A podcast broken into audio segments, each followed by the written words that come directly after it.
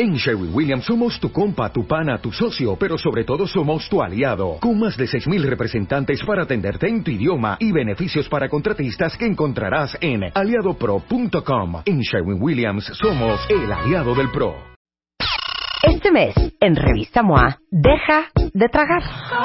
Te decimos por qué no funcionan las dietas, qué hacer para así bajar de peso, cómo diferenciar entre hambre y ansiedad y cómo dejar de comerte todas tus emociones. Además, cuatro conductas que están a punto de matar tu relación, siete cosas que puedes copiarle a los exitosos, consejos para proteger tu cerebro de la contaminación y por qué ser la otra no es nada buena idea. MOA Verano, 112 páginas de salud, psicología y relaciones de pareja. Una revista de Marta de Baile. It might seem crazy what I'm about to say. Sunshine, she's here. You can take a break. Eres insoportable, Enrique, porque sí, porque lo eres. Estamos, ahora sí que yo lo veo y me empieza a dar risa, ¿eh? Y te lo juro que cero otra vez felicidad. ¿Verdad que sí? Claro que estamos. Es que cuidado, dices cualquier imprudencia. Avisen, por favor. Sí, ¿verdad? Sí, no, la verdad es que Avisen. hay que avisar. Son las 11.36 de la mañana en W Radio y hoy vamos a hablar largo y tendido, cuentavientes, de 10 hábitos que sí destruyen. ¿Sabes qué, Rebeca? La felicidad. La felicidad. La felicidad. ¿Por qué dices felicidad? Porque es precioso, es precioso decir cualquier palabra que termine en D con Ajá. T. ¿Con té? Inclusive, inclusive, nos puedes hacer la solicitud de que te digamos qué palabra. ¿Quieres que te digamos qué palabras Sí, son? por favor. Ok, Sí, te sí, vamos sí. a hacer felices ahorita. Ok. Va, Rebeca. Pero tiene que ser con una frase. Sí, ¿no? tiene que ser con una frase. Y siempre, Enrique, Sí. siempre. O sea, siempre es use it in a sentence. No, siempre. siempre, Ya siempre, sé. siempre, siempre, con toda la humildad, ¿no? Y sinceridad, que si no, no funciona. Mira, por ejemplo, yo el día que te conocí por primera vez, Enrique también, Sí, sentí que de aquí iban a ser una gran amistad. sí, así ¿Me es. entiendes? Sí. Además también ha venido y nos ha recibido siempre con esa gratitud, ¿no? ¿No? Que Exacto. tiene que ver con una Y persona sabes que aunque él habla de, de felicidad, siempre lo hace con muchísima honestidad. Qué, qué agilidad mental, bárbaro. qué No, no puedo, no, no, yo no puedo. No, lo no acabas puedo, de decir. no. Oigan, qué habilidad. Ajá. ¿Qué habilidad? ¿Qué habilidad? es Es como la F. ¿Ustedes aprendieron la F, la cosa esa?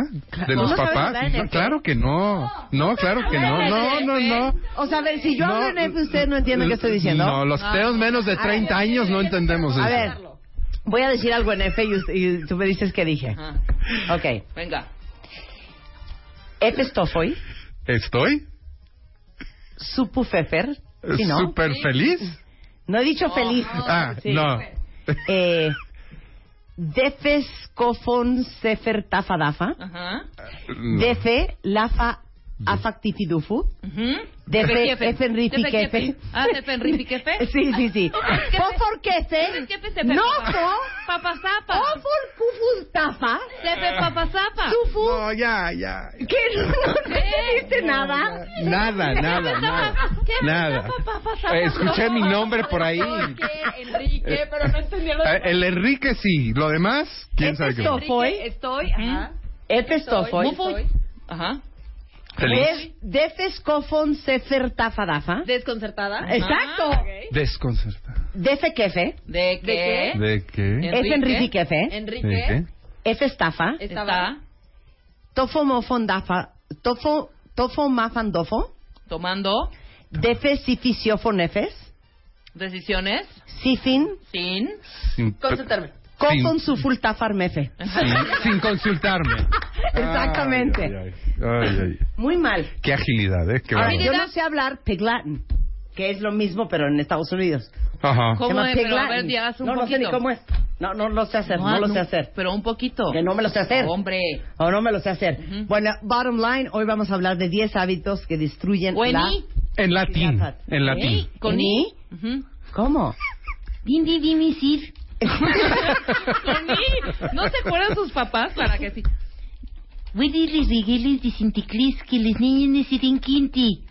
No, es cero. Eso nunca lo vi. Mis papás hablaban así cuando estábamos chiquitas. ¿Eni? Ujú.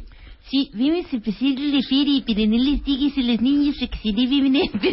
Eh, Te lo juro. Porque la F sí la entendían, entonces no La F podían ya hacer. la cachábamos y la I sí era más complicada. Era más complicada. Mm, No. ¿Cómo no? Te escuchamos. Ahora sí. El doctor Enrique Tamés es decano regional de la Escuela de Humanidades y Educación del Tecnológico de Monterrey. Bienvenido. Esta es tu casa. Muchas Y como gracias. siempre te extendemos toda nuestra amistad. Eh, Muchas gracias, Ok. Marta. A ver. Este, pues vamos a hablar, como mencionaste hace un momento, de los 10 hábitos que destruyen tu felicidad. Eh, normalmente cuando hemos tenido programas juntos, pues hablamos de todas las cosas que podemos hacer para incrementar nuestra felicidad, pero ahora vamos a darle un giro distinto y vamos a hablar más bien de aquellas cosas pues que no nos ayudan a ser felices. Vamos, a tener una aproximación no negativa, no las cosas que hacemos que minan, que van en contra de nuestros niveles de felicidad, que vale la pena hacer este este nuevo ángulo porque muchas veces los seres humanos y vamos a dar muchos ejemplos, nos encontramos constantemente minando nuestras formas de ser feliz. Eh, parecería que la teoría dice que todos los seres humanos, por el hecho de ser seres humanos, buscamos ser felices, pero en el actuar diario, en realidad, hacemos muchas cosas para alejarnos de nuestra felicidad y no tanto para hacerlo. Entonces vamos a estar revisando diferentes pues sí, cosas que hacemos, yo diría todos los seres humanos, algunos más, algunos menos, pero todos y que no nos ayudan en nada para aumentar nuestros niveles de bienestar y felicidad. Y a ver, y ustedes se van poniendo tacho palomita a lo que hacen y a lo que no hacen, ¿ok? ¿Están listos? Number one. Number one, compararte con los demás. ¿Quién hace eso? ¿Tú haces eso, Marta? Cero. Se- no, nunca te comparas con demás. Ah, tú. Sí, a veces no, sí. yo cero. Rebe. Mm, a veces sí. Sí. Pero, hija, cero. A ¿De veces qué? sí me comparo, o sea, nada más por esta par- partecita de la lucha de poderes. Ahí me No, yo comparando. nomás, no, yo nomás te voy a decir en qué me comparo. ¿En qué? Por ejemplo, veo a Rebeca entrar y digo, ay, qué alta está. Qué alto. qué alta.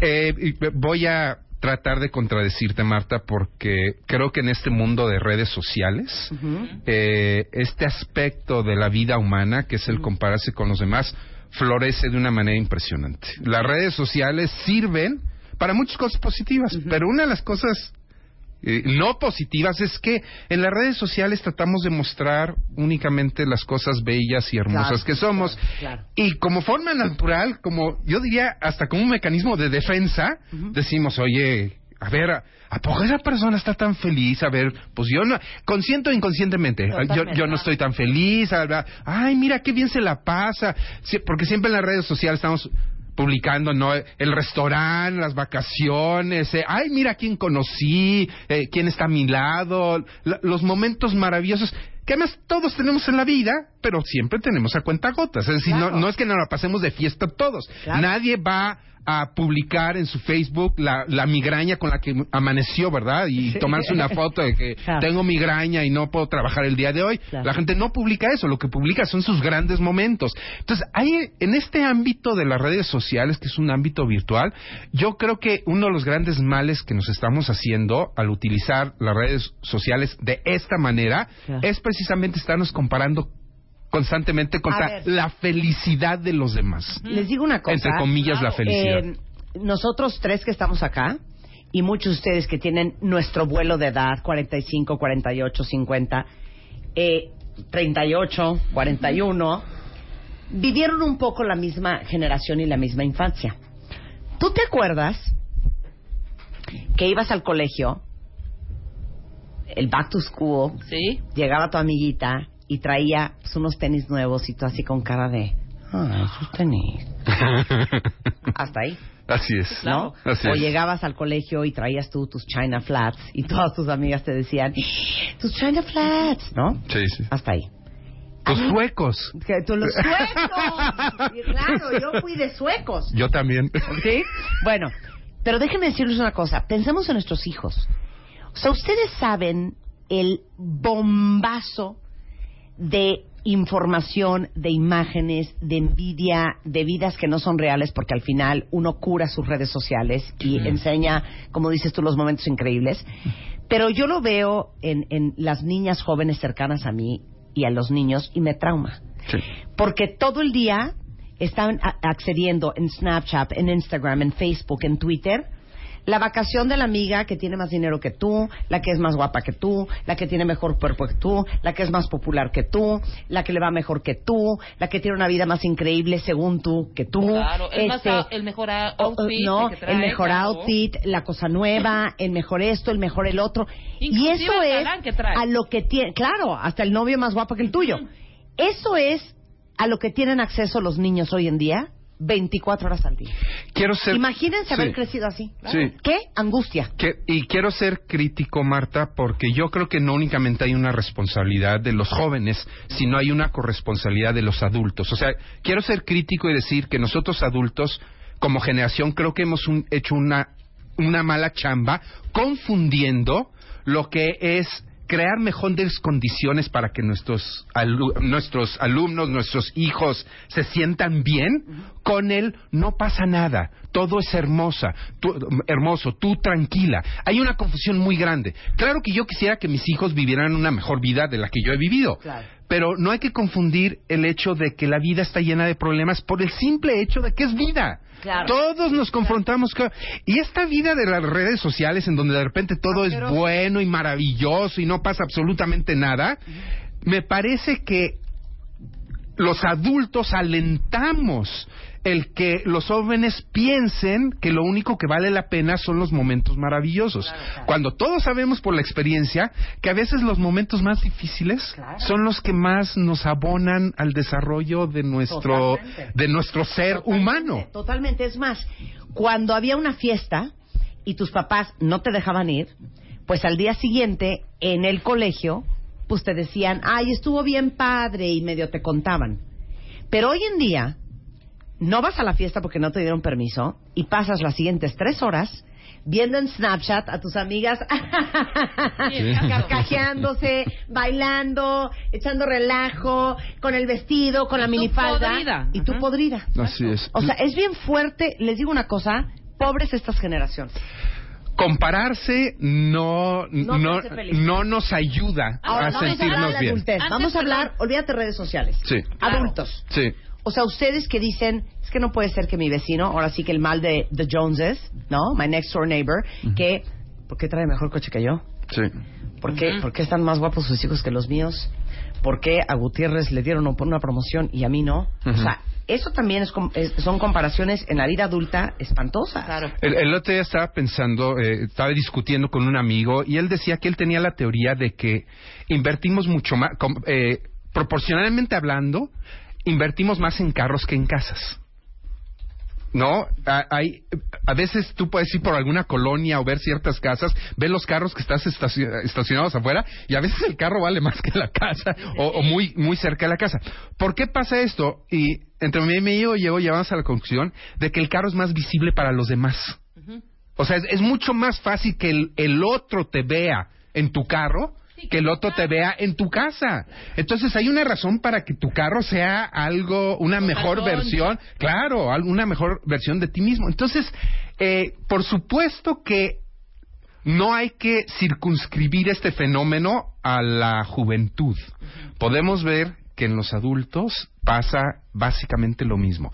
Entre más nos estamos comparando con los demás, es mucho más difícil enfocarnos sobre las cosas que uno tiene buenas, sobre las cosas que uno tiene de manera positiva. Claro. Eso yo creo que de chavito lo debes de como de ir aprendiendo, ¿no? Desde chiquito. Yo me acuerdo, espérame, ahorita que seas, no habían redes ni nada. Fuimos a casa de unos primos y estaba el árbol de Navidad y los primos estábamos viendo todo lo que le había traído Santa Claus a la prima, ¿no? Y estábamos diciendo, no, seguro esa, ca- esa caja es la comiditas. Y esa cajota enorme es no sé qué, no sé cuánto. Nosotros nos estábamos divirtiendo, teníamos 10 y 8 años, ¿no? Mi papá todas las navi- todas todos todo- todas las navidades, todas. Mi papá tiene 87 años. Sí. Su discurso es recuerdo esa vez que mis hijas sufrían viendo los juguetes de los demás Sí, y yo no y podía. darles esos juguetes. Y no, nosotros le estábamos, digo, papá, o sea, tú te contaste una historia Así comparando con es. la otra familia. Así es, ¿no? así es. Cuando tú de niño a lo mejor estabas metido en otro rollo, fijándote en otras cosas. ¿Me Totalmente de acuerdo, totalmente de acuerdo. Claro. El, el, el hecho de recordar que en la infancia o cuando el día de hoy vemos a niños jugar, el hecho de ver que con las cosas más simples llegan a estar muy contentos y felices, es algo que vamos retroalimentando socialmente de manera negativa. No, es que necesitas tener esto para estar contento, este juego muy sofisticado, este carrito más grandote, este bien material que me va a ayudar a sentirme mejor. Es una proyección del adulto al squinkle. Claro. Muchas veces los squinkles, Sí, con tal de tener a su amigo afuera, en la calle, jugando algo, es más que suficiente para pasarse la bomba. Miren, nosotros hacemos un esfuerzo sobrehumano en este programa porque no nos idealicen, ¿eh? Y por ser transparentes y ser bien honestas con quiénes somos y quiénes no somos. Así es. Porque es horrible idealizar a alguien a quien admiras y creer que es perfecta, que todo le sale bien, que qué increíble, que tiene lo mejor de todo, que todo le sale bien, que no tiene problemas, Hombre. porque eso no es cierto. Y vendernos como personas públicas así sería hacer un disservice para la gente. ¿Tú, tú no eres perfecta, Marta? Mira, Marta, Mira, desafortunadamente, Enrique, muy lejos de serlo, muy lejos de serlo, pero somos muy transparentes. Marta Así es muy frágil en muchas cosas. Sí, y Sí. yo soy muy transparente en, Muy. en, en no venderles de a mí todo me sale bien, a mí nunca me han pintado el cuerno, Ajá. yo soy perfecta, sé perfectamente qué hacer en cada momento. ¡Cero! No, no, no. Y eso es hacerle un muy mal servicio al resto de la humanidad. Claro. Ok. Segundo punto, y este les va a doler muchísimo. No apreciar lo que tienes. La música. Híjole, sí, este sí está, sí está duro este, ¿eh? O sea, ¿cómo? Eh, hemos, hemos caído en la provocación de pensar que aquello que uno tiene o que uno es no es suficiente. Llevamos varios siglos ante la idea, ante la concepción de que siempre se puede estar mejor. Y en el enfoque que tenemos hacia el futuro de que siempre podemos estar mejor, dejamos de apreciar en dónde estamos parados en el momento, lo que tenemos en el momento, con quién estamos en el momento. Entonces ese enfoque en lo que puede ser, desenfoca. Es decir, no estamos pensando en el aquí en el ahora, no estamos pensando en las condiciones que tenemos en este momento y que son, la mayoría de las veces, condiciones maravillosas. Eh, cuando pensamos a lo largo de un día, la mayoría de los seres humanos, vamos a pensar en la Ciudad de México, vamos a pensar en el país, pues la mayoría de las veces, la mayoría de los seres humanos estamos teniendo un buen día. Tenemos momentos difíciles, complicados, de repente el tráfico, el trabajo, el jefe, pero cuando hacemos un recuento, pues vemos que la mayor parte del tiempo no nos está sucediendo ninguna tragedia. Claro. Y sin embargo, la tragedia sirve para echar a perder todo lo que hemos construido a lo largo de un día o a lo largo de una semana. Claro. De hecho, de las cosas que a mí más me ha impactado en este programa, es una vez hace mucho que tuvimos un programa en donde estábamos hablando de testimonio de gente que había sobrevivido al cáncer. Y las tres personas que estaban aquí en el estudio Cuentavientes dijeron, literal, ¿eh? Lo mejor que nos ha pasado es tener cáncer. Sí. Y todos nos quedamos así de, ¿de qué estás hablando? Y todos dijeron lo mismo. El cáncer nos ayudó a ver la vida de una manera en que nunca lo hubiéramos podido ver antes.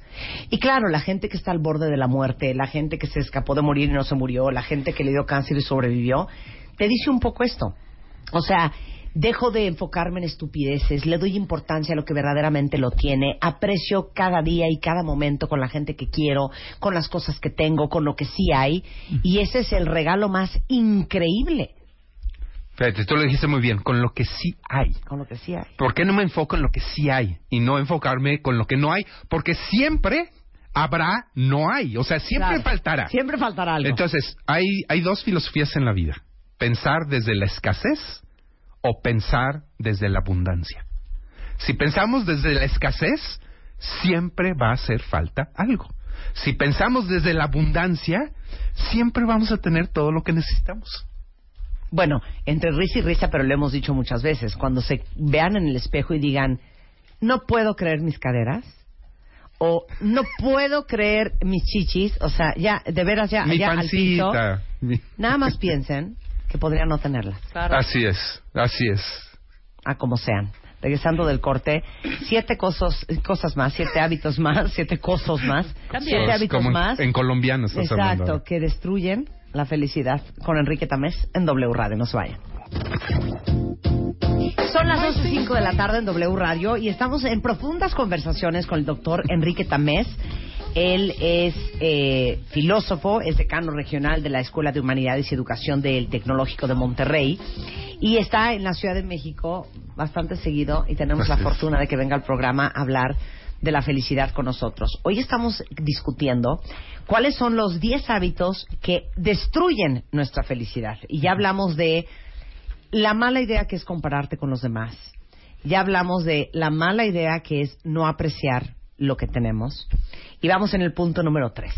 Dejar que el miedo o el odio te controlen. Uy. Uy, ahí se nos apuntan varios, ¿eh? Eh, A eh, ver. eh, déjame echar un rollito. Durante la mayor parte de la existencia humana sobre este planeta, estas emociones negativas como el miedo, la angustia, le han ayudado al ser humano para sobrevivir. O sea, el, el- el- el- el miedo no es un estorbo, el miedo Claro, es algo, moverte, te hace te hace moverte. moverte, te hace sobrevivir y, y no pensemos en las condiciones actuales, pensemos en condicion- condiciones primitivas o de culturas antiguas, en donde la gente, la mayor parte de la gente, pues estaba buscando cómo sobrevivir el día, Claro, y te no, o sea, mantiene alerta. no digamos la semana, el mes, no, cómo cómo vas a llegar esa noche, no, con vida. Entonces hay que entender que en esa situación en la que han vivido la mayoría de los seres humanos a lo largo de la historia, pues sentimientos como el miedo y la angustia, la paranoia y pues son sentimientos que le han ayudado al ser humano a sobrevivir. De hecho, yo diría el, el- el ser humano que es más miedoso es más precavido y por ser más precavido es el que sobrevive. Y esas esas emociones genéticamente se van transmitiendo. Claro. Ahora, Claro. Hoy en día podemos decir que muchos seres humanos, no todos desafortunadamente, pero muchos seres humanos sobre el planeta Tierra el día de hoy, pues no, no tienen que preocuparse de cómo sobrevivir en la noche. Damos casi, casi por un hecho. Oye, no únicamente que vas a llegar en la noche, sino a la semana, al mes, y pues la gente muy afortunada puede planear en años. Es decir, vives una circunstancia muy distinta. Y sin embargo, esos sentimientos del miedo, la angustia, siguen estando muy presentes. Claro. ¿Por qué? Porque son parte de nuestro DNA, porque son parte de nuestra constitución esencial como seres humanos.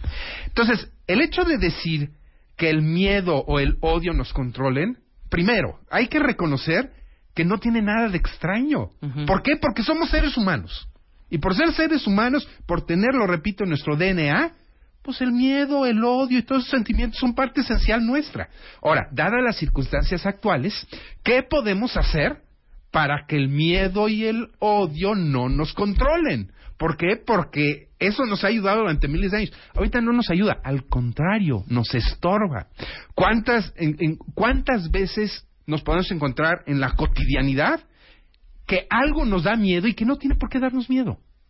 O sea, una fobia, una, ¿no? Eh, yo tengo un tema, por ejemplo, hablando de la honestidad y de que somos seres humanos. Yo y los elevadores no nos llevamos bien. Yo me subo a un elevador Y te pones y ansioso. empiezo. Los aviones tampoco me caen muy bien.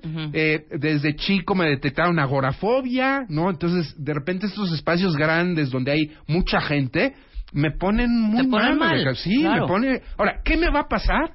No va a pasar nada. Nada. No, no me va a pasar absolutamente nada. Sin embargo, esas circunstancias eh, lo dominan a uno. Oye, el miedo al fracaso, cuentavientes. Claro. ¿Cuántos de ustedes no se han aventado a hacer lo que quisieran hacer o lo que saben en su alma que tienen que hacer porque les da pavor fracasar?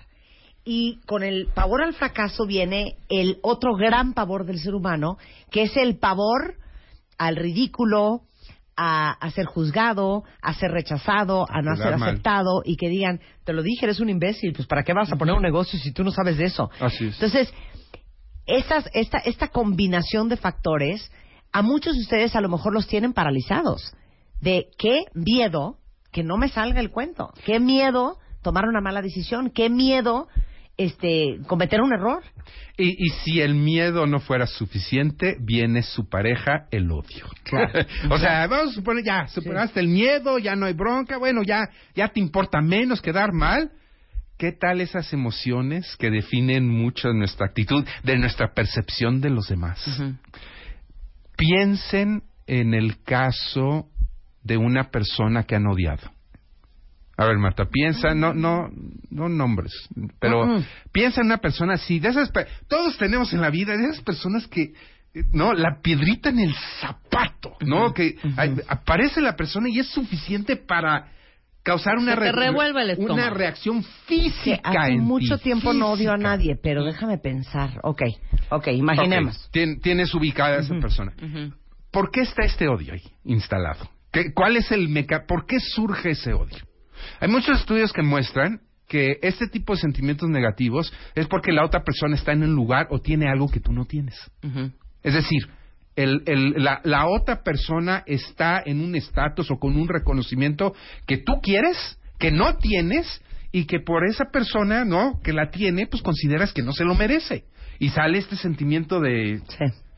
y bueno, hemos escuchado de la filosofía de la vida, ¿no? De, de la abuela, de, ¿no? De, pues no, no, no concentres tu esfuerzo y tu odio en el otro. Claro. ¿Por qué? Porque eso te desgasta enormemente, te desgasta terriblemente y no te va a llevar absolutamente a nada positivo.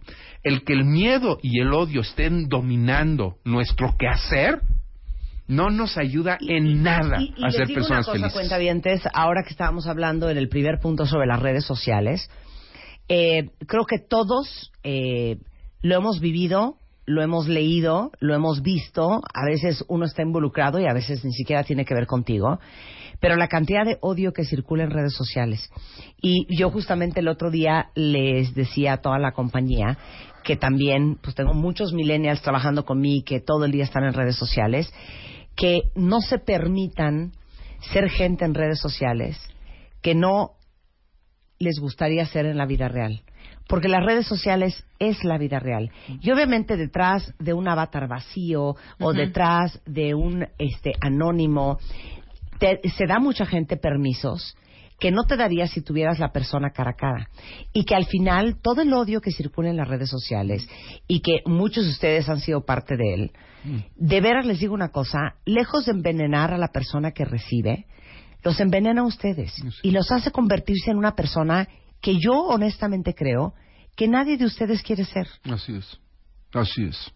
Ahora, ¿cuántas veces te ha pasado que el enemigo, el, la persona que odia, que odiamos, con conocerla un poquito más, de repente cambia nuestra percepción? Sí, claro, totalmente. El ¿Cuántas veces es de nuestro uno, no de la odio- otra persona, claro. ¿Cuántas veces uno, el odio está fundado en el desconocimiento más que en el conocimiento? De repente esa persona se acerca, uno se acerca, pasa una cierta circunstancia y uno dice, oye, pues esto no está tan, esto no está tan mal, esto no está tan fregado. No, aparte, Entonces- claro, son unos juicios sin conocer a esa persona. Yo tengo una anécdota buenísima que dije, fue tapón de boca cañón, hace como 30 años, 20 años. Yo iba a festejar mi cumpleaños y había una persona que no iba a invitar por nada del mundo. Sí. Dice, no, no, ¿y, y por qué te cae mal? Ay, no sé, pero no la soporto. ¿Qué tal esos comentarios Claro, tan claro. vacíos? Sí, y sí, tan- sí, sí. ¿no? Y no, y no, y no. Y de pronto recibo un mail en donde me escribía esta persona y me dice, sé que va a ser tu cumpleaños, te mando una gran felicitación, un abrazo, y te grabé unos cassettes. Eran cua- todavía teníamos cassettes, cassettes, sí, sí, sí. con música para que pongas, si es que vas a hacer fiesta, para que los pongas. Y yo así de, no manches, güey. O sea, Cachetadón. dije, ese, ese juzgar previo, sin conocer a la persona, sin darte unos minutos por lo menos para saber quién es, o bueno, o revisarse uno mismo y decir, ¿por qué me está cayendo mal? ¿Qué tengo yo? ¿Qué podrides tengo en el corazón, en el alma o en mi cerebro. Que me está viendo, que me está haciendo ver negro todo, ¿no? Sí. Entonces, y, bueno. Y tenemos que reconocer, eh, lo hemos dicho muchas veces en el programa, el- los seres somos, los seres humanos somos seres ultra sociables. O sea, necesitamos al otro, necesitamos la división del otro, forzosamente. Nos importa mucho la mirada del otro. Entonces, este factor del vínculo emotivo que tengamos con el otro va a determinar profundamente nuestro nivel de felicidad, profundamente. Entonces, si está pasando todo el tiempo el odio, si está pasando todo el tiempo el miedo, esto no nos va a ayudar. Estoy de acuerdo. Punto número cuatro de muy malos hábitos que destruyen la felicidad. Enrique Tamés. Vivir pensando en el pasado y en el futuro. Qué horror, sí cierto. ¿De dónde sacas esa musiquita? Es especialmente para ti. No. Bueno, ¿qué? A ver, va- vamos a empezar por lo positivo. El, toda esta, yo creo que es una moda, toda esta moda que, que viene en los últimos años de, de estar en el aquí, en el ahora, el famoso mindfulness, ¿no? La meditación que nos ay- ayuda a estar presentes. No lleva a otro sentido más que cómo te ayudo a no concentrarte en el pasado. Porque si estás concentrado en el pasado, estás concentrado en algo, perdón la redundancia, que ya pasó. Es decir, claro. que ya no puedes hacer nada para modificarlo. Ya, eso ya sucedió. ¿Y cómo puedes no concentrarte en algo que todavía no sucede? Es decir, en el futuro. Puede suceder o puede no suceder. Si nosotros estamos pensando en, híjole, el fin de semana, si estamos pensando en el viaje, si estamos pensando en el... y no- o estoy pensando en el, ay, es que fulanita, pobrecita, que la semana pasada me dijo esto y que le pasó esto, lo otro. En el último lugar en donde uno está es aquí. Aquí. Aquí y ahora. Es ahora, que es además lo único real que tenemos. Lo único real es lo que estamos viviendo en este momento. Si en este momento aparece un temblor y se caen estas cosas encima de nosotros, o sea, lo único que habremos tenido es lo que estamos viviendo en este momento. No hay más. A mí me encanta la frase que dice, el pasado, por favor, usted no lo utilice como sofá, utilícelo usted como trampolín. Exacto. Y les digo algo, muchos que viven aferrados al pasado, porque ¿cómo se me va a olvidar lo que me hicieron? ¿Cómo se me va a olvidar lo que me pasó? ¿Cómo se me va a olvidar la grosería de esta persona? Las cosas que a uno le pasan en la vida son para aprender, uno toma la lección, agarra eso, lo pone en un sobre y lo mete en el cajón de los recuerdos, punto y se acabó y sigues para adelante. Pero ¿cuántos de nosotros no conocemos a gente atrapada en lo que le pasó hace cinco años, hace diez, o perdón, yo tengo amigos que siguen atorados en... Porque es que cuando yo era chiquito, o sea, nunca se me va a olvidar que como no metí el gol, o sea, mi papá me jaló de la... O sea, ya tiene 50 años, ya, ya, trabájalo y Ya, suéltalo. ya, suéltalo, ya. O sea, ya, te- se los juro, ya, yo creo que ya pasando los 25, ya no se vale que nadie diga, es que cuando yo era chiquito, ya no eres. Sí, claro, ya no eres, punto. Y Oye, estás Marta, Para eso hay tu terapia, ahí. No. y para eso hay ribotril, tafil, Pro. No, no, no. O sea, ya, eso ya no. A ver, nuestra sociedad nos ayuda, nos ayuda, no es 25. Somos adultos a partir de los 18 años. O sea, Ay, a- 18 estás a- muy bebé No, todavía. no, no. A los 18 años. Oye, a los 18 tenemos yo una- empecé a ir a terapia Bueno, y paré a los 39. Mira. Imagínense. bueno, pero entonces a los 18 que Sí, hice sí, conciencia sí, que, sí. o, o sea, dependía de ti, o sea, eres tú, o, o tú hacías algo porque nadie más es responsable. Entonces tenemos una edad, 18 años, ya, o lo sueltas o aprendes a soltarlo. Buscas a alguien, buscas apoyo, eh, medidas, que, pero ya, tenemos una, tenemos una edad oficial, ¿no? De Decir, la sociedad dice que ya a partir de este momento eres plenamente responsable, consciente de tus actos. Yo sí quisiera mucho hacer el eco de que vivir en el pasado es despertar uno de los sentimientos pues más intranquilos que es el de la ansiedad. ¿no? La- ho- hoy en día estamos viviendo en una sociedad donde curiosamente hemos podido resolver muchos problemas muchos dilemas humanos, pero al mismo tiempo los niveles de ansiedad son altísimos, altísimos. Eh, vemos en los estudiantes, vemos estos estudios famosos, por ejemplo, en Harvard, en donde gente, imagínense, jóvenes privilegiados, estudiando en Harvard, la- una de las mejores universidades del planeta, y viven en la angustia y en la ansiedad total. ¿Por qué? Porque no saben entender que en el lugar en el que están en ese momento es el mejor lugar posible es el mejor lugar posible, es en el que están en el presente. Entonces, vivir en el pasado es vivir en la ansiedad. Vivir en el futuro es vivir en la incertidumbre. Claro. Y eso puede ser también tan atroz Es cierto. Tan atroz como vivir en la ansiedad. Oye, es que ¿qué va a pasar? Oye, es que eh, tener bajo control las cosas. No, es que si sucede eso. No, es que si suele... Si uno está enfocado nada más a lo que pudiera llegar a ser, pues uno se convierte en un constructor de escenarios en donde el 99.9% de esos escenarios no van a suceder. Nada más va a suceder un escenario. Y para saber cuál es ese escenario, peor tantito, para saber si ese escenario va a ser el bueno, porque a veces estamos deseando que pase algo que cuando pasa nos damos cuenta que no era lo que esperábamos. ¿Cuántas veces estamos A ver, claro. ¿Cuántas veces estamos acomodando las cosas? De que es que voy a hacer que suceda esto y esto y esto, esto, porque va a ser maravilloso, porque va a ser extraordinario. Y en el momento en que sucede, nos damos cuenta de que para nada, no era lo que esperamos. También a veces evitamos un futuro, evitamos un escenario. No, es que si pasa esto va a ser una tragedia, me voy a sentir mal. Y de repente sucede y nos damos cuenta que no todo tiene pasa nada y no de pasa nada. O sea, inclusive tratar de concentrarnos para que suceda lo que queremos que sucede puede ser un gravísimo error. Bueno, a ver, cuentavientes. Corazón en la mano. ¿Quién de ustedes no le ha pasado lo siguiente? Pasas semanas, meses y a veces años diciéndote cualquiera de las siguientes cosas. Es que te juro que el día que yo ya esté en mi peso y baje estos 15 kilos, estos 20, estos 40, Voy a ser feliz. ya voy a ser tan feliz.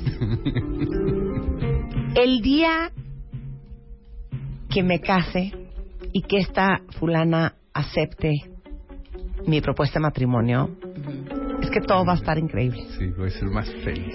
El día que yo encuentre al amor de mi vida y esté casada, ya con mi casa, con mis hijitos, es que a todo va a estar Voy a ser súper feliz. Ajá. El día que yo ya por fin pueda salir embarazada y nazca mi bebé y yo y ella o yo y él o yo y ella va a estar increíble todo y todo se va a componer. No, bueno. Es que el día que me divorcie y me largue de esta casa, Voy a ser sí, feliz. ahora sí ya va a empezar el resto de mi vida. Entonces, todas estas cosas que lo hemos hecho todos, juras que el día que sucedan, ahora sí ya va a empezar Ahora sí. el resto de tu vida. Ahora sí ya, ya, ya nos vamos a estar organizados y ya va a arrancar esto bien. Pero ahí se te va la vida. Y así se te va la vida. Bueno, y primero no sabemos si va a pasar. Sí, no, y cuando enflacas, Sí. estás mentando madres Sí. Porque no se te ha quitado el acné. Así es, o sea, así es. Es sí es. impresionante. O no viene el sentimiento que pensaste. ¿Bajaste los 15 kilos? Oye, ya me siento mal. Pues no, a lo mejor, digo, por ejemplo, a mí me pasa. Cuando yo estoy pasando por un Sí. mal momento, dejo de comer. Sí. Entonces, para mí bajar de peso no está asociado a sentirme bien. Bajar de peso para Es que mí estás sí, es que estoy muy mal. Claro. Entonces, yo Claro, no puedo asociar el bajar de peso con que estoy bien. Entonces, inclusive pasean, pasándonos lo que deseamos, muchas veces eh, no hay garantía de que vamos a sentir lo que creemos que vamos a sentir. Claro, además. Entonces, ¿por qué invertimos tanto tiempo pensando en lo que puede llegar a ser? Y además, como dice Marta, depositando nuestra felicidad en algo que todavía no pasa, Claro. que puede llegar a pasar. Y si pasa muchas veces, no está garantizado de que nos vamos No, y aparte felices. ya dices, no, es que el día que neta, ya en esta compañía, me respeten y me reconozcan y me paguen lo que yo creo que debo de ganar, Mm. todo se va a acomodar. Y entonces un día te pagan lo que tienes que ganar, vas a estar feliz, Unos días. trastornado, lunes, martes, miércoles, jueves, viernes, sábado, domingo. El lunes algo va a pasar que te vas a enchilar y dos meses después Sí. Haces el ajuste financiero y empiezas a gastar lo mismo, ¿no? Ya, o sea, pasó el efecto. ¿no? pasó el efecto. Totalmente. Ok. Punto número cinco. Cinco. Tratar de controlarlo. Perdón, está en otra O sea, onda pero del en otra acordeón. onda, estaba sí, sí, sí. perdido. A ver. Eh, no estaba en el aquí y el ahora. está- O sea, es más, Jero nos va a dar tiempo de hablar de los 10. No, Entonces, sí, no ya, sé, vamos. ¿quieres el 5? Tratar de controlar lo que no Es que es está muy bueno. en tus manos. Control, control. El control freak es el más desdichado. Y así este somos. planeta. Y y así se nos somos, va ¿eh? la vida controlando, controlando y controlando. Pero además no podemos controlar. No, pues no. ¿Qué, ¿Qué tanto podemos controlar? Nada. O sea, Quizá un que 5%, 2% de las cosas que puedes, tienes esa accesibilidad de poder puedo controlar mi respiración, puedo controlar este... Ajá. O sea, Ni siquiera cuando vengas tú manejando un coche puedes controlar no, chocar. No, Te puede no, chocar el que viene al lado. No, no. Yo soy buenísimo manejando y por eso nunca choco. No, No. puedes chocar muchas veces que no tengan nada que ver contigo, nada que ver que con tu destreza. tus pasos Claro. al caminar. Bueno, regresando del corte, los otros cuatro. No se vayan, ya volvemos.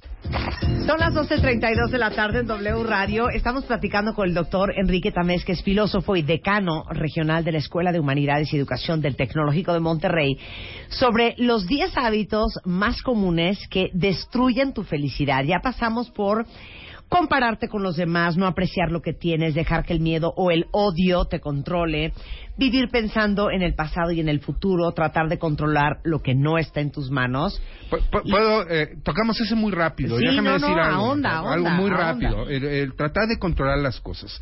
Una de las, eh, eh, uno de los aspectos que creo yo podemos mejor adaptar al mundo occidental que viene de las prácticas de Oriente, de las prácticas budistas, es este concepto de la impermanencia. Es decir, que los seres humanos nos damos cuenta que en realidad podemos controlar mucho menos de lo que creemos que podemos controlar.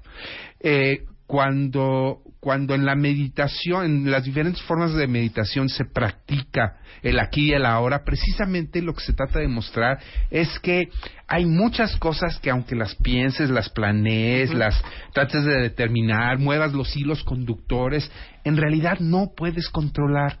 Y si tú caes en esa idea de conciencia de que no puedes controlar, tu alma se apacigua. Es decir, en vez de, eh, parecería que en el mundo occidental la señal de que, oye, si no puedes controlar algo, pues te pones tenso, te pones nervioso cuando te das cuenta que no lo puedes controlar. Claro. Sin embargo, lo que muestran las estas prácticas de meditación oriental es que si de verdad te cae la cuenta de que no puedes controlar algo, más bien te apaciguas. Ya, no hay nada que pueda yo hacer. Por ejemplo, es muy típico de las mamás, papás con los hijos. Es que, ¿qué le va a pasar a mi hijo? Es que, es que si hace, es que si hace... A ver, no lo puedes... con- Tranquilo. Tranquilo, no lo puedes controlar. Está en sus manos en este momento. Deja que, esa, deja que el hijo lo resuelva. Ya no puedes hacer nada ahorita. Tú estás en el trabajo, está en la, está en la escuela, tu hijo está de viaje, está. en la- ¿Qué puede? No, no puedes hacer nada. Entonces, el hecho de ser consciente de que controlas mucho menos de lo que crees Sí, claro. ayuda a apaciguar el alma. Definitivamente. Estoy de acuerdo. Ok. Ok. Punto número seis, y este no saben cómo varios se van a apuntar porque vivimos en un país tan culpígeno, Sí. pero el punto número seis es... Dejarte atrapar por la culpa. Ay, se me había olvidado la- el colofón. Dejarte atrapar por la culpa y dejar que muchas de tus decisiones y te- de tus emociones y de tus sentimientos se definan por la culpa es una de las peores cosas que podemos hacer. Eh, voy a hacer eco de lo que mencionaste, Marta. No sé si ibas por esa por esa vertiente Sí. y me corriges si no. Sí. Eh, el decir que vivimos en una sociedad muy culpígena, eh, pareciera ver que hay una responsabilidad aquí de la, de la religión, ¿verdad? Hay, eh, lo hemos comentado aquí en el programa varias veces, hay diferentes índices en el mundo que muestra que el, el sentirte en- con una causa superior a ti te abona tu felicidad, es algo positivo, ¿no? El, el el- llevar una vida religiosa, no forzosamente creer en Dios, pero el llevar una vida religiosa te ayuda a incrementar tu felicidad. Sin embargo, tenemos en este país una experiencia en donde parecería ser que la religión se centra o se concentra más en la parte culpígena y no en la parte salvadora. Claro. Es decir, eh, para, para hacer este mi comentario muy visual, eh, normalmente en el discurso de una iglesia católica, eh, lo que lo que domina que a lo mejor no debería ser, pero lo que domina es el Cristo crucificado, es el Cristo Claro. castigado, es el Claro. Cristo que no Sufrido. que, que sufrido, Claro. ¿no? Y, y y sin negar ese aspecto del mensaje cristiano, está también la otra parte muy importante que a veces no lo destacamos con la suficiente importancia, que es el hecho de que, oye, más importante que la culpa es la redención, más importante que la Claro. culpa es es, es, es el perdón, es el alivio, es el, el, el volver a reconstituirte con un, como una persona plena. Y parece ser que en nuestra sociedad el discurso sobre esta segunda parte no está lo suficientemente trabajado. Claro. Entonces nos quedamos en la parte de la culpa. ¿Iba por ahí tu comentario, eh, Totalmente, Marta? totalmente. Entonces, pues una invitación Pero- a todos, pero ¿no? sí, el punto es que nos han enseñado y también les han enseñado a las mamás, y por eso yo creo que muchas cargamos con nuestras culpitas, que entre más sufres, entre más culpa sientes, mejor persona eres. Mejor madre, mejor hija. La culpa te sirve para... No, no, no es que sea inútil. La, la culpa te sirve para decirme, chin, pues Como estoy mal. hice- moral, hice, claro, algo mal, ¿no? A ver, claro. espera, eh, claro. O sea, la gente sin culpa, pues son psicóticos, ¿no? O sea, o sociópatas, ¿no? O sea, no está mal la culpa. Lo que está mal es detenerte en la culpa, verlo como fin, ¿no? Hay que sentirse mal. ¿Por qué? Hay que sentirse culpable. ¿Por qué? Porque eso, como tú dices, me va a hacer una persona mejor. Por Perdón. el hecho de sentirte mal. ¿Cuántos de ustedes no conocen gente que oficial están adictas al sufrimiento? Que les trastorna sufrir. Y que cada vez que les pasa algo desafortunado, no importa si no le aceptaron la tarjeta de crédito en el súper o se les murió el perro, en el fondo sienten una alegría por todas las agendas y efectos secundarios este, que trae de bondad y conmiseración de los demás una persona que sufre mucho. Va, ¿Cuál, En fin. cuál, cuál es? No, no. No, no, en fin, ¿no? No. ¿Quieres ahondar? Sí. Ok. Tu peor culpa, Marta. Híjole, mi peor culpa, qué buena tu pregunta. peor culpa. Yo, yo puedo empezar. Yo, yo ver, reconozco fácilmente. Híjole, mi, mi, mi relación de niños adolescentes con mi hermano. Eh, eso, sí, de veras. O sea, ¿Te eso. agarraron a moquetazos? eh, uy, no, no, no. sí, Era sí. una cosa. eh, y ahorita, afortunadamente, nos llevamos extraordinariamente bien y mucho cariño y mucho amor. Pero fue un tránsito muy complicado. O sea, yo todavía hay cosas ¿Es que más a grande o más chico? Es más chico, es tres años más chico Por que yo. tienes culpa. Híjole, pero Claro, terrible. o sea, durante uy. muchos años sí fue así como que. A mí me dio durante un rato también así de que yo le hacía maldades a mi hermanita. Yo decía, qué culpa. Pero Oye, luego pues ya tú debías superé. sentir culpa porque tú eras bully en tu colegio. No, pero no era bully de las bullies de estas pesadas, no. Pues eras bully Eras buena bulita, onda. eras Era bulita. Eres bulita bully buena buena onda. onda, ya sabes, de esas de, ya ándale, préstame tu Te digo dete. una cosa, no crees que soy fan de la culpa, ¿eh? ¿No? No, no te puedo decir algo así que me sienta yo súper ¿Realmente? culpable. No ahorita, pero que te haya Sí, no, sentido ahorita, que en igual algún de momento de tu chavita, vida güey, de fue algo que chin. tuviste que trabajar mucho. Ah, bueno, yo creo que con esto se van a espejear muchos. Cuando yo arranqué la compañía Bebemundo hace 17 años, Ujú, eh, le metí muchas horas ujú, a ese proyecto. ujú, Horas que le quitas a tu familia, que le quitas a tus hijos. ujú.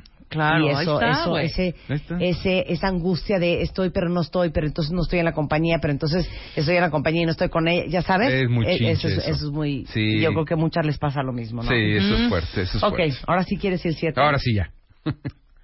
No, quiero el Que- ocho. quería sacar El tus trapitos. ocho, Quiero el ocho, ocho, el ocho. quiero el ocho. El 8. ¿Por qué no Porque el 7? siete es típico, claro, Ay, no te ¿Quieres claves en las cosas materiales, ya. Eso ya lo sabemos. Ya las cosas material. No, no, bueno, pero. Ok, está bien. 8.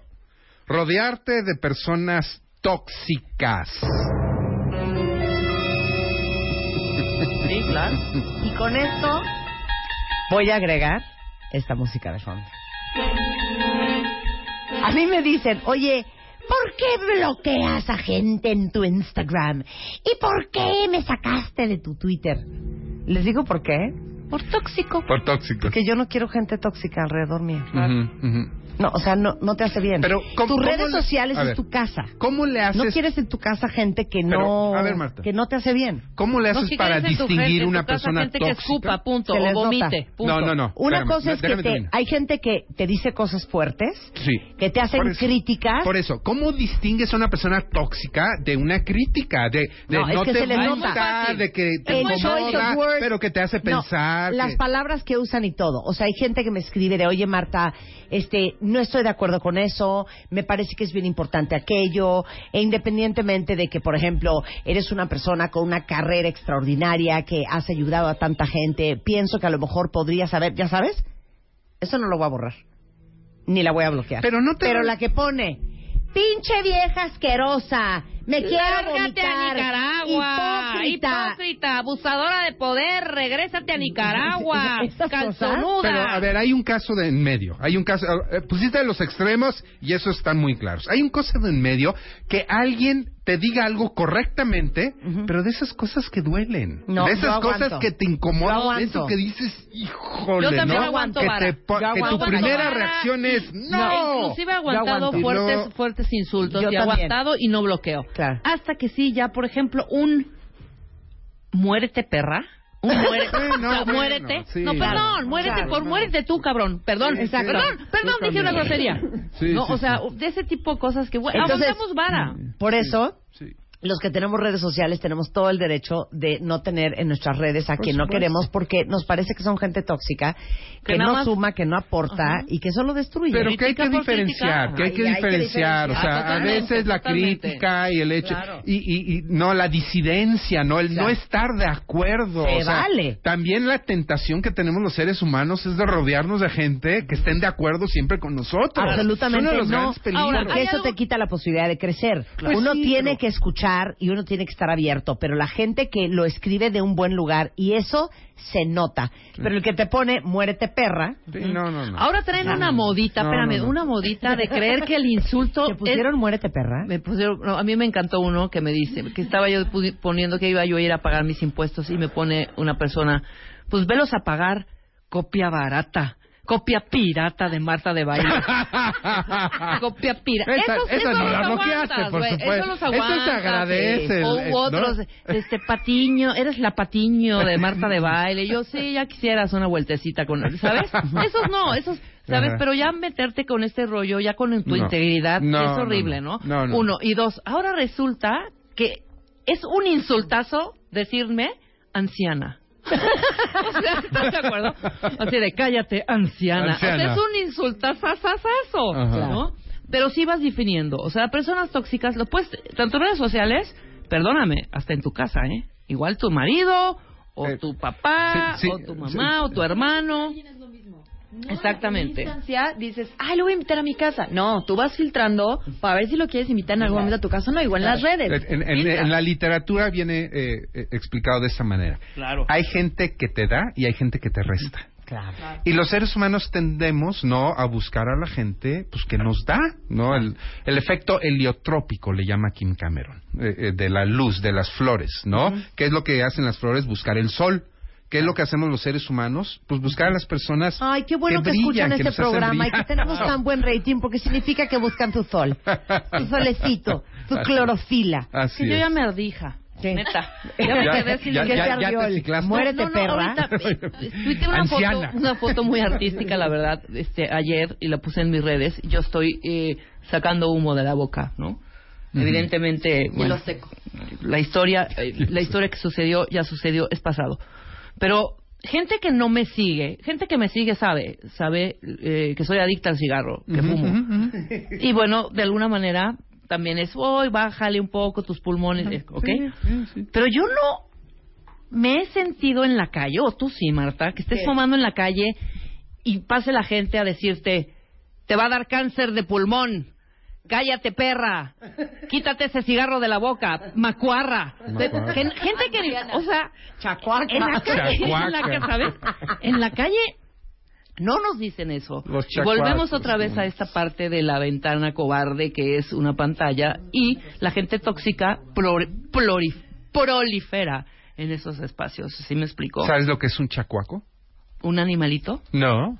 Un pedacito de ¿Caca? No, No, no sé. no. ¿Qué es? Son las chacuaco. pipas, es, las torres estas por Las las que sacan el humo, las azucareras, ¿no? No, no, no, de, de las... Eh, en, en De fábricas. Zacatepec, de Para fábricas, ¿no? De, alta, especialmente eh, para los ingenios y azucareros o de las fábricas. ahí está, de, las que hay en Morelos. Chacuaco. Chacuaco. Sí. Chacuaca. sí, pero a mí también, yo siempre pienso que si uno no tiene nada bonito que decir, mejor no digas nada. O sea, ¿Cómo estarán los cuartos de esas si no te personas? gustaron mis zapatos o mi corte de pelo, pues no escribas, ¿no? Pero los que les encanta de, ay, Marta, de veras, ¿Qué te fuiste a hacer con ese fleco? Te ves horrenda. O sea, ¿por qué? ¿Por qué te hiciste liposucción? Si yo veo a Y Marta alguien... no se ha tocado el, el- Sí, ah, claro, esa es otra, ¿no? Ah. Qué bárbaro. Qué guapa Salma. Y tú, Marta, ya deja de hacerte tanta cosa en la cara. No traigo ni botox, ya sabes. Claro, ni Ay, no, no, no. No, tampoco hay que Ahora, ser... que la ironía se aprecia, ¿no? De- digo, Ay, no, a veces puede haber unos que se comentarios... echan cosas geniales. Sí, claro, eso se aprecia. Que, que se aprecia, ¿no? La burla y... Pero a ver, y también les voy a hacer una pregunta. ¿Cómo les cae a ustedes? Porque todo el mundo tiene una amiga así. Ujú. Que le fascina estarte diciendo cosas horribles. Ay, sí, horrendo. Todos Sí, tenemos una amiga o un amigo de, hola Luz, ay hija, ahora sí viene embarrada y te agarra el gordo, ¿no? Sí. No, estás embarneciendo y te agarra la pantorrilla. Hola Luz, ¿qué? ¿Te sientes mucho porque trabajas con Marta de baile? Es que Luz ya se siente mucho. O sea, que dices, qué pesada. Sí, claro. Que no, ¿Qué tal les es cae de mal la gente que es así? Sí, qué horror. Ok, ¿por qué son así en redes con gente que ustedes ni conocen? Exacto. Ya sabes, o Sí, sea, ¿por qué son ¿por así en redes? Ajá. desconocido? ¿Por qué insultar a un desconocido? Claro. Yo veo cosas pantalla. en redes que yo tengo mi opinión. No hay forma que yo le escriba a alguien una cosa que lo haga sentir Una mal. majadería. Una majadería. O que yo te ponga, Enrique, porque por cierto, me fascinas de pelo largo. ¡Qué bárbaro, Enrique! Ya te fuiste a dar en la torre. Sí, mira, mira la cabezota que ¿Qué es tienes. eso? Sí, ¿qué es eso? No, muy mal. No, y, y, y como Es dices... tal, Rebeca, y no, no, no, y no, no, perdóname, pero esa parte, alguien que ni conoces, qué vergüenza, qué falta de... O sea, es vergonzoso, de verdad, es vergonzoso y también te sorprende porque de pronto, como te comentaba yo en el corte, de pronto digo, o sea, entonces yo soy la, soy la confundida. Ay, no, no. Tanto, tanta agresión. La. Se la pasan justificando. ¿De qué? ¿De qué? ¿Ves que ve? Es que ve, es que ¿Ves vea. que ve? De veras. Mira, Ay, ¿Pero qué dice? ¿Qué dice? ¿Qué dice? Que se tiene pasa la conciencia, se la pasan justificándose de lo, de lo que pasó. ¿Qué pasó?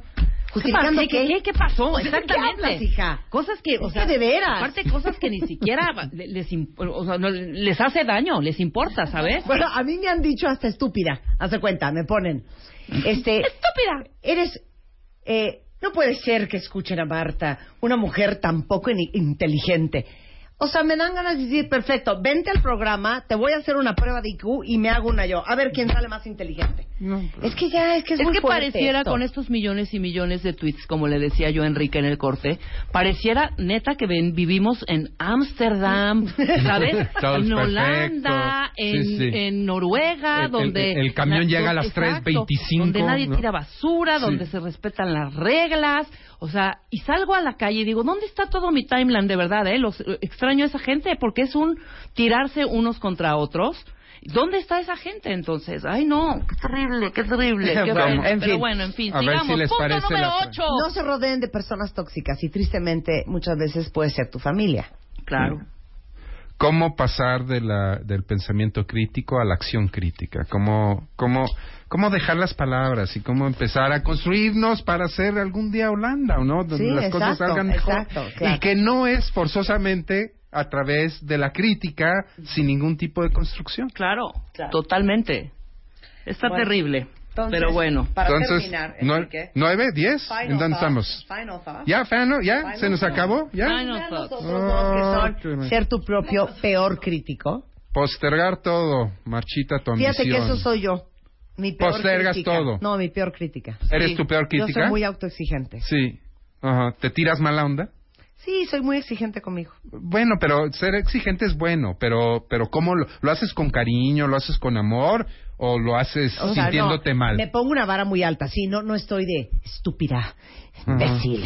No puede ser. Idiota. No, así no. Ok.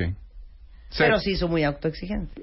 Sí, pero pero es diferente, ¿estamos de acuerdo? O sea, la, la, Sí, sí es la- diferente. La, la crítica, ¿no? Cuando cuando es con cariño, ¿no? Con cuidado, con amor, ¿no? Con apapacharte, si tú puedes más. Oye, pues bienvenida siempre, ¿no? Ahora, el tirarte mala onda, ¿no? El hacerte sentir mal por algo, pues eh, si los demás no tienen derecho a hacerte sentir mal, ¿por qué tú vas a tener el Claro. derecho de hacerte sentir mal. Por no tiene supuesto. ningún caso. Estoy de acuerdo. Enrique Tamés, eres lo máximo. Ay, muy Tú buena también. plática, Enrique, la neta, Enrique ¿eh? Tamés está en redes sociales, arroba Enrique Tamés, es el decano. Me, me encanta esa palabra, decano. The Dean. Suena Sí. muy cañón. A ver, ¿Sí? ponme Decano. dice. O sea, Decano. soy decano de la palabra. de la Escuela de Humanidades y Educación del Tecnológico de Monterrey. Soy Decano es decano. como, como director, como... Es como director, como así es. Sí, es un ¿verdad? director. En, en la, en, la, en la jerga académica, eh, los directores son directores de departamentos o Pero heads mira of qué departments. qué bonito Y luego los jefes de los directores de departamentos son los decanos. decanos, así es. Dice, Ándale. persona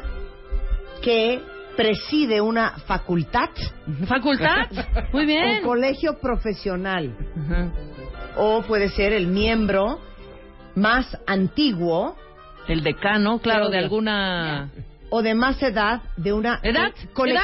de- de- De- o de más edad de una colectividad, Muy bien. decano Ahí está. pero bueno eso es Enrique es decano La Gracias. palabra de hoy fue decano. Enrique Tamés te queremos es una alegría siempre hablar contigo Muchas nos gracias. vamos cuentavientes estamos de regreso el lunes en punto a las 10 de la mañana tengan un espectacular fin de semana pásenla muy bien Ahí está mi canción de DJ Tiesto. Súbele, Willy. ¿Te gusta esa canción? Tú que no eres millennial, Enrique. Escucha. Bring that ass back like a boom, boom, boom, boom. El ponchi ponchi no, no nos llevamos bien. Esto no es Ponchi Ponchi. Eso es es Ponchi. Cero es Ponchi Ponchi. That's ponchi ponchi. Aparte, a ver, párense ahorita, donde están, y bailela. O sea, es una canción, miren, si ustedes están solteros y quieren ligar, es una muy buena canción para ligar. Muy Porque buena. puedes pararte en tu lugar como haría Hitch, Exacto. ¿No? Casi Medio- no te medio, mueves. Medio aplicar pasito. Ajá. casi no te mueves, nada más mueves un poquito los hombros y la cabeza, entonces te ves sensual, erótico, no te sudas, no mueves, no se te mueve la guadez O te puedes cuerpo. acercar a la persona con ritmo. Exacto, te puedes acercar a la persona con ritmo, así de fuck me if I'm wrong. Your name is Helga. Gertrudis. es buenísimo ese pick-up line. Bueno, esto es DJ Tiesto y se llama Boom. Back Boom.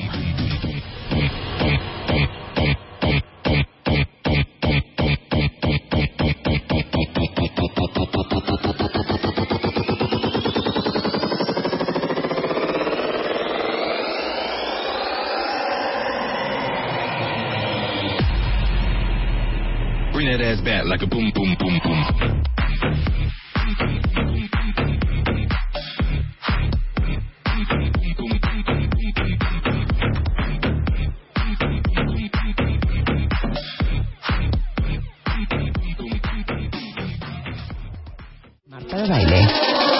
Spotify. Salud, amor, neurociencia, Los especialistas, los playlists, los matamestas y los mejores temas. Marta de baile llega a Spotify. Dale play.